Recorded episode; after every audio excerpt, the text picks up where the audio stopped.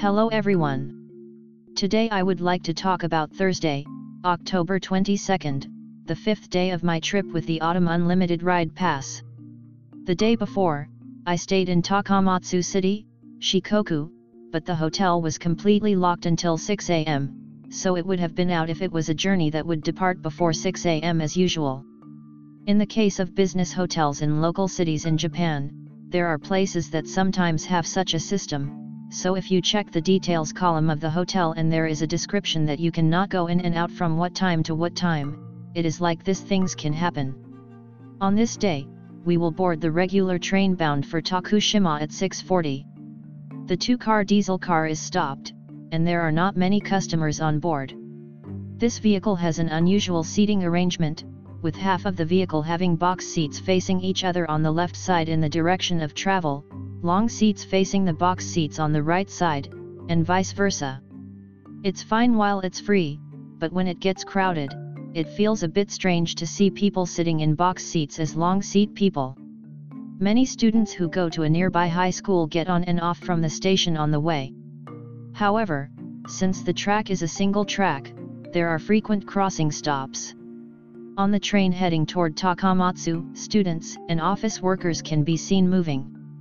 In addition to regular trains, limited express trains also pass, so if you are unlucky, you may stop at a crossing stop for 10 minutes or more. When you come to Sanbonmatsu station, the congestion of commuting to school will be separated and you will cross the mountain toward Tokushima Prefecture.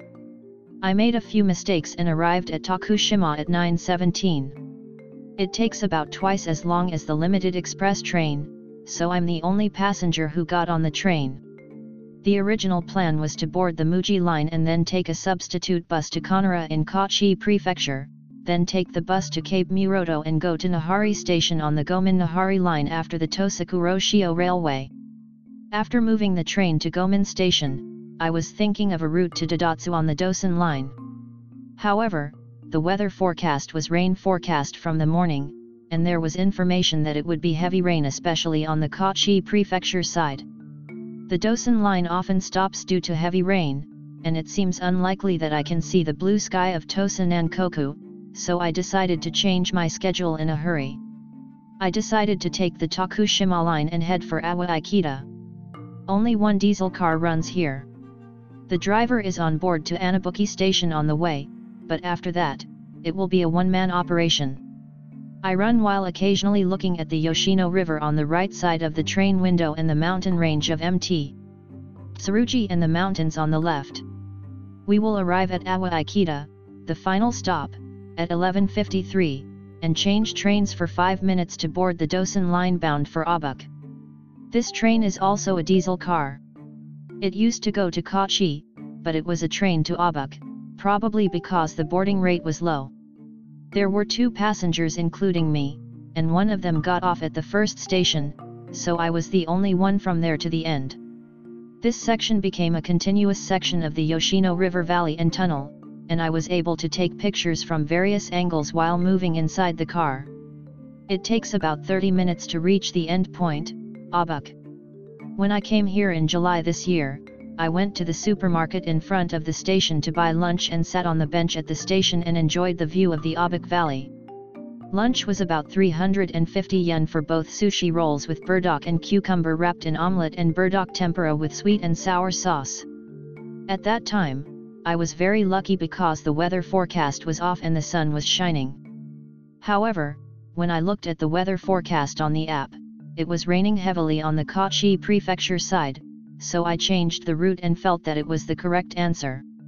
After stopping for about 25 minutes, it will return to Tadotsu. Again, there was only a few passengers up to Awa Ikeda. After passing Awa Ikeda, enter the mountain crossing section from Hashikura Station and enter Kagawa Prefecture. The next station, Tsubojiri Station, is a switchback station. Once you stop at a dead-end platform below the main line, the driver moves to the other side, crosses the main line, and goes back several hundred meters to the main line. You will be on the side looking down. Depart in the original direction again and pass while looking down at Tsubojiri station. This station is called a hidden station because the station building is very old and few people get on and off. From Kotohira Station, which is famous for Kompira-san, there is a decent ride and heads for Tadotsu. From Tadotsu, change to the Yosan line train and head for Sakaide. This was a three-car train with a decent occupancy rate. From Sakaide, take the rapid marine liner number 42 bound for Okayama. At stations around here, the melody of the hit song Seto no Hanayome, which was about 50 years ago, plays when the train arrives. I bought a reserved seat ticket that can be purchased online for 330 yen and boarded the marine liner. The reserved seats also had a occupancy rate of about 30%, and the unreserved seats seemed to be filled with people. It started to rain in earnest from the time we arrived at Okayama Station, and we first took the Kibi line to and from Kibitsu Station. It's past 1600 hours, so it's time for many high school students to ride again. The two-car diesel car is crowded from the beginning, and there are many getting on and off because there is a high school near the station on the way. This line is commonly known as the Momotaro line, and is a place related to Momotaro in Japanese folk tales. When the train departs or arrives, the nursery rhyme Momotaro's phrase is played with a high-pitched music box. After returning to Okayama Station, take the Sanyo main line train and get on and off at Kitanagase and Niwase stations. There are 115 series trains painted in yellow around here, and I was able to enjoy the roar of the motors of the trains that used to be the mainstay in the Tokai region where I live. Above all, I was very happy to be able to hit the 117 series train that used to run as a special rapid service between Niwase and Okayama. I will return to Okayama station again, and this time I will board a two-car diesel car on the Tsuyama line.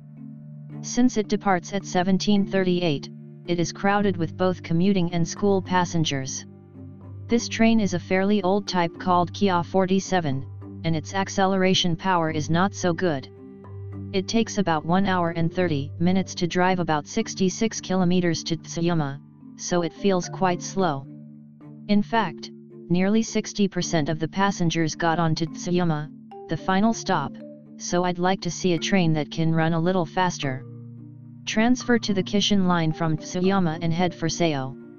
This is one of the KiHa 120 series, and several groups of high school students are on board. It seems that there is almost no light between stations, but when you approach a station where you can cross each other, you can see the lights of the convenience store along the road that runs beside it, so it's a lot different from when you used to go. I think about it. The high school students got off at each station, and when they left the last Kojiki station, the passenger was alone with me. After a while after starting to run, the driver honks vigorously. At the end, I applied the brakes suddenly, but after the sound of hitting something, the sound of something breaking was heard and the train stopped urgently. I think I probably hit a deer or something. The driver immediately contacted us via train radio, then got off the track to check the situation and check the train, and confirmed to us about future connections.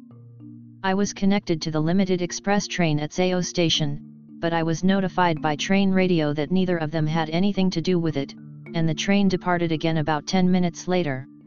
The connection time with the regular train at Sayo station was about 15 minutes, so there was no particular problem.